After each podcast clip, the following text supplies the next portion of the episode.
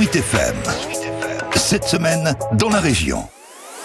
Cette semaine en Loire-et-Cher, la vaccination contre la Covid-19 a encore trouvé une place de choix dans l'actualité, avec l'ouverture lundi du centre de grande capacité de Vendôme dans les anciens locaux de Satechno. Parmi les premiers vaccinés, Patrick, 62 ans, tout juste retraité et habitant les Roches-l'Évêque. Nous, on a pris sur Internet euh, Doctolib et puis on a eu le rendez-vous tout de suite. Mon épouse, elle est là 5 minutes avant moi, donc euh, ça se passe très bien. Bonne organisation, c'est super. Je suis en attente d'être vacciné. J'attends le docteur et puis on y va. Comme au jeu de paume à Blois, l'idée est d'accélérer encore et toujours la couverture vaccinale de la population avec 1000 injections quotidiennes sur le site de Vendôme en vitesse de croisière. Lundi matin, c'est le préfet François Pénaud qui est venu s'assurer que tout se passait bien sous l'égide des pompiers du SDIS encore une fois. Donc il y a combien de lignes ouvertes euh, au capitaine? Euh, En termes de vaccination, on est sur 6 box de vaccination. 6 box?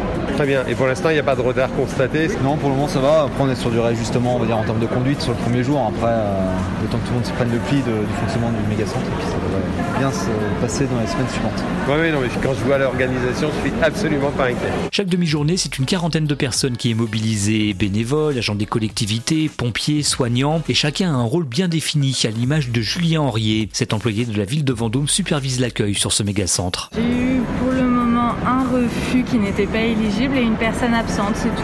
D'accord. Et donc vous les re- vous, vous êtes- Dans ces cas-là, on contacte la régulation pour qu'ils Voilà. puissent euh, appeler quelqu'un sur la liste d'attente pour les remplacer.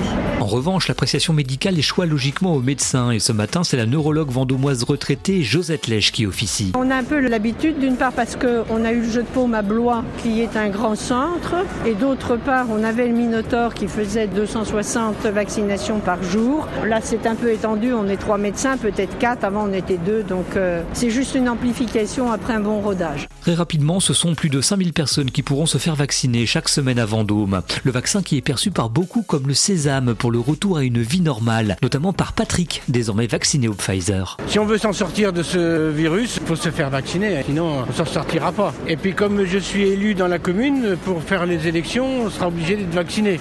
Voir du monde, voir les enfants, les petits-enfants, euh, voir les amis, aller à la danse, aller au cinéma, aller faire euh, les sorties qu'on avait l'habitude de faire avec les copains. Le jeu de paume à Blois, Satechno à Vendôme, un troisième centre de vaccination de grande capacité se profile à Romorantin dans les prochaines semaines. Vraisemblablement une extension sur le site de la fabrique normand.